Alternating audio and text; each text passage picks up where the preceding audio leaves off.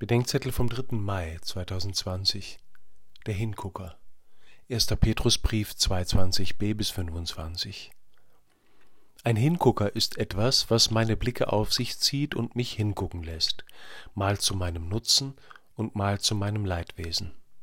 Ein Hingucker kann aber auch jemand sein, der hinguckt, sei es befugt und aus Sorge, sei es schamlos und aus Neugier.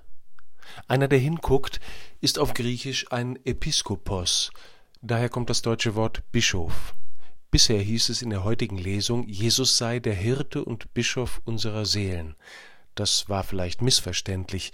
In der Revision heißt es nun, er sei der Hirte und Hüter unserer Seelen. Das ist er sicher auch, aber Episkopos heißt nun wirklich nicht Hüter. Wahrscheinlich sollten wir uns Jesus nicht so sehr wie einen Bischof vorstellen, stattdessen sollten wir uns einen Bischof mehr wie Jesus vorstellen, der der Episkopos unserer Seelen ist.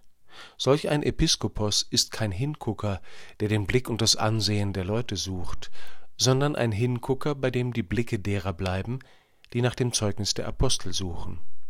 Solch ein Episkopos ist kein Hingucker, den man für den Aufseher der Seinen hält, Aufseher klingt im Deutschen einfach zu sehr nach Lager.